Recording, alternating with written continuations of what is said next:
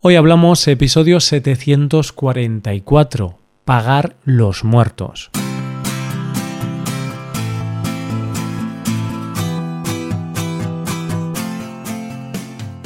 Bienvenido a Hoy Hablamos, el podcast para aprender español cada día. Ya lo sabes, publicamos nuestro podcast de lunes a viernes. Puedes escucharlo en iTunes, en Android o en nuestra página web. Recuerda que los suscriptores premium pueden acceder a la transcripción completa del audio y a una hoja con ejercicios para trabajar vocabulario y expresiones. Hazte suscriptor premium en hoyhablamos.com. Hola, oyente, ¿cómo estás? Hay algunos temas de los que nos cuesta mucho hablar, temas que intentamos evitar, aunque son cosas inevitables y que forman parte de nuestra vida. El tema de la muerte es uno de esos temas que parecen un poco tabú pero del que deberíamos hablar más, aunque solo fuera para tener claro los deseos que tenemos cada uno de nosotros cuando llegue la hora. Hoy vamos a hablar de un seguro que existe en España y que facilita las cosas cuando llega ese triste momento. Hoy hablamos de los seguros de decesos en España.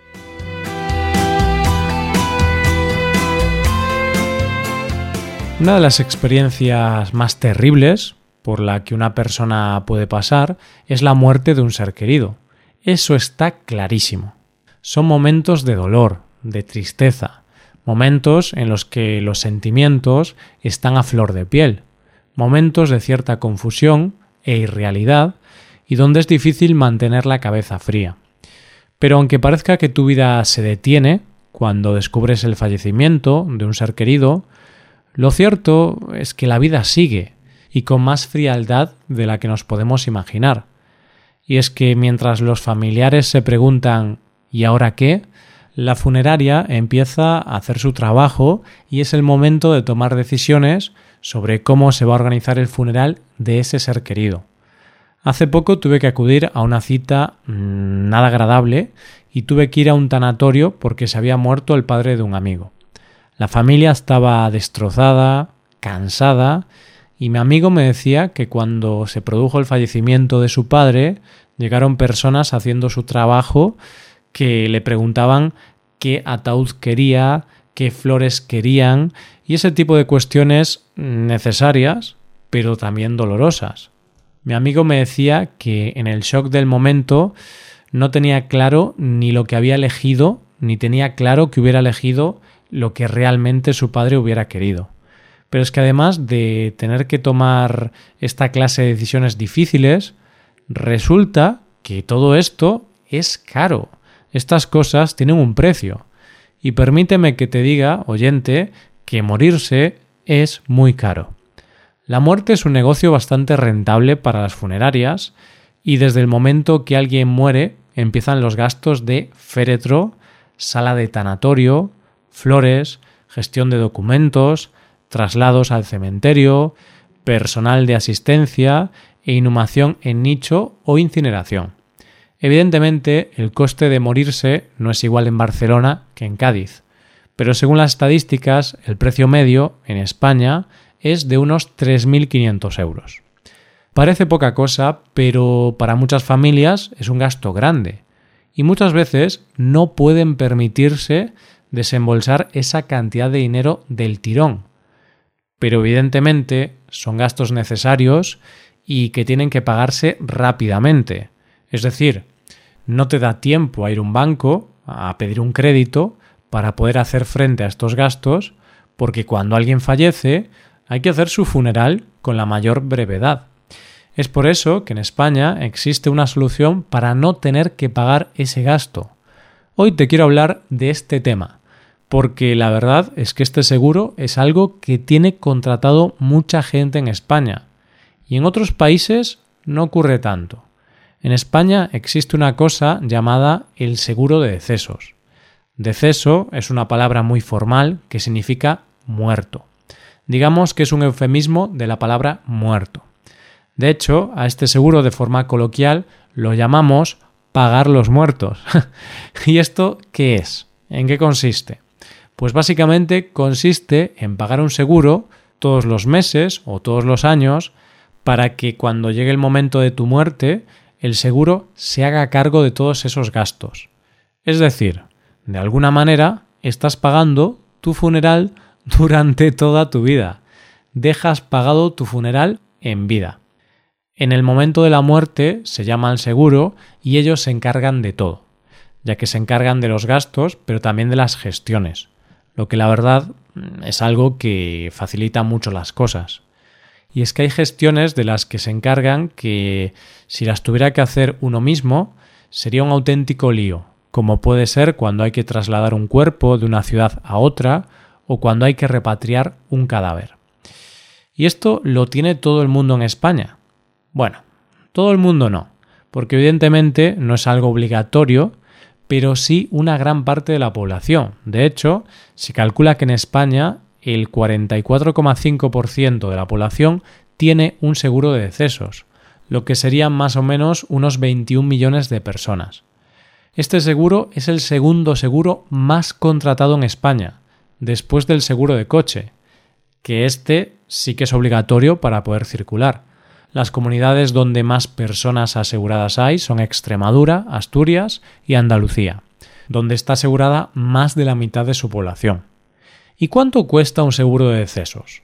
Bueno, la verdad es que eso depende, porque hay muchos factores que determinan el precio como puede ser el lugar de residencia, la edad o la clase de seguro que quieras contratar. Puedes contratar uno que pagas todo de una vez, que pagas de manera anual, puedes pagar siempre lo mismo o que se vaya incrementando el precio conforme vas cumpliendo años. Hay seguros para todos los gustos. Pero si hacemos un cálculo de la media, podríamos decir que no es un seguro muy caro, ya que puede costar unos 8 euros al mes. ¿Y a qué edad se suele contratar estos seguros? Bueno, hay mucha gente que no lo contrata, sino que sigue con las pólizas familiares que hayan estado pagando sus padres. Pero la mayoría de la gente que contrata un seguro de decesos en España lo hace entre los 25 y los 45 años. Las estadísticas dicen que dos de cada tres de las personas entre estas edades contratan este tipo de seguro. Y si lo piensas, tiene mucha lógica ya que la contratación de los seguros de decesos normalmente vienen de la mano de la firma de una hipoteca o de la formación de una familia, cosa que normalmente se hace en esa edad. Fíjate, oyente, que creo que sé lo que estás pensando ahora mismo, y es que si los seguros se contratan a esa edad, si pagas 8 euros de media al mes y la esperanza de vida en España es de unos 83 años, ¿no estás pagando de más ¿No pierdes dinero? Pues sí, oyente, se paga de más. Y lo cierto es que no es rentable. De hecho, se calcula que con este tipo de seguros pagas el triple de lo que pagarías si no lo tuvieras.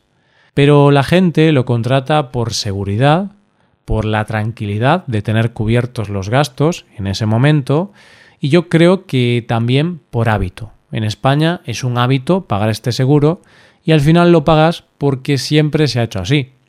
Entonces, si es un negocio tan rentable, habrá muchas compañías peleando por tener este tipo de seguros, ¿no? Pues la verdad es que compañías de seguros hay tantas como flores en el campo. Pero el 75% del mercado está en manos de tres compañías de seguros, Santa Lucía, Ocaso y Mafre. Y se ve que les va muy bien porque, por ejemplo, la vicepresidenta y accionista de Ocaso está considerada una de las mujeres más ricas de España. Yo recuerdo que en mi familia siempre estuvimos asegurados con Santa Lucía. Y recuerdo de pequeño que venía un señor a casa cada mes a cobrar el seguro. Qué raro, ¿verdad? Tener que pagar cada mes a un señor por si acaso te mueres.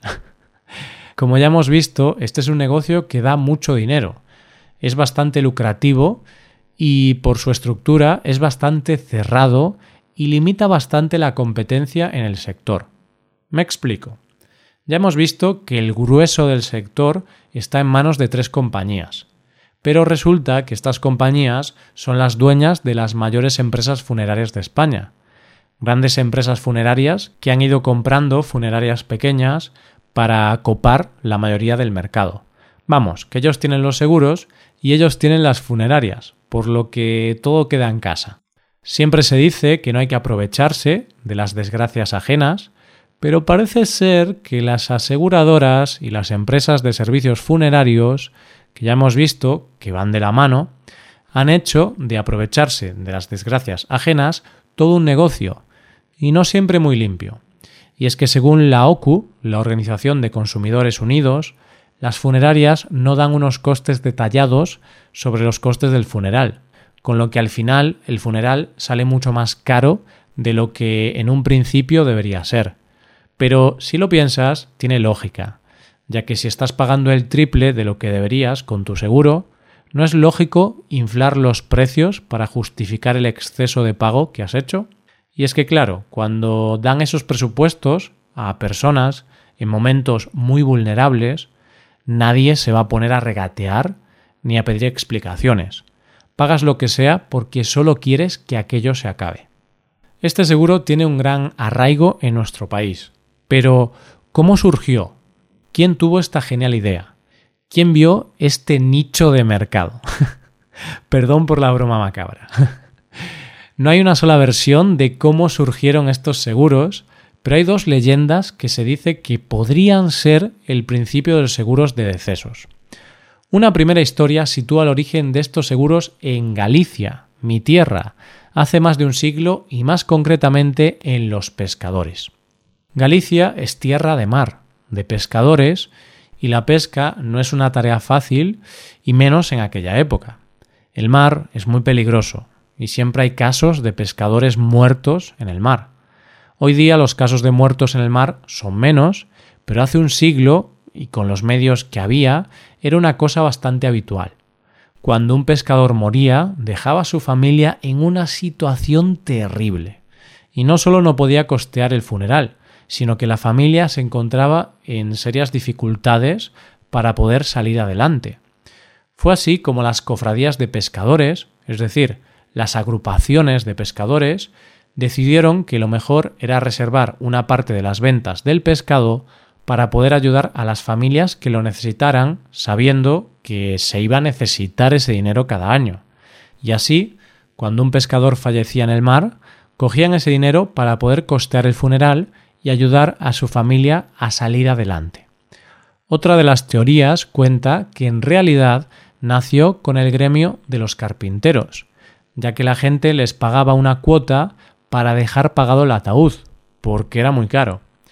Y esto fue lo que recuperaron las funerarias a finales del siglo XIX y principios del XX, cuando España estaba sumida en una enorme crisis producida por la pérdida de Cuba y Filipinas. Era tal la pobreza que la gente no se podía pagar los entierros, y entonces se recuperó esta tradición. Pero esta especie de seguro se amplió a todos los servicios que se necesitaran en el funeral, es decir, desde misas hasta la lápida. Y además de estas dos teorías, parece ser que una de las cosas que hizo que estos seguros se arraigaran con mucha fuerza en nuestro país fue la posguerra, ya que fue una época en la que mucha gente, por necesidad, tenía que emigrar del campo a la ciudad. La única forma de asegurarse de que al morir los trasladaran para enterrarlos en sus pueblos era contratando este tipo de seguros. Bueno, de cualquier manera, el tema es que el nacimiento de esto fue la necesidad pura y dura, la necesidad de poder costear un entierro digno. Eso sí, desde mi punto de vista, ya no tiene mucho sentido pagar este seguro actualmente. Creo que no sale rentable. Yo, de hecho, no tengo contratado este seguro, pero bueno, obviamente espero que pase mucho tiempo hasta que tenga que preocuparme por este tema. Y esto es todo por hoy. Si te gusta este podcast y aprecias el trabajo diario que realizamos, te invitamos a que te hagas suscriptor premium. Los suscriptores premium pueden acceder a la transcripción y al PDF con ejercicios y explicaciones. Hazte suscriptor premium en hoyhablamos.com. Muchas gracias por escucharnos. Nos vemos en el episodio de mañana, donde hablaremos de expresiones en español. Pasa un buen día. Hasta mañana.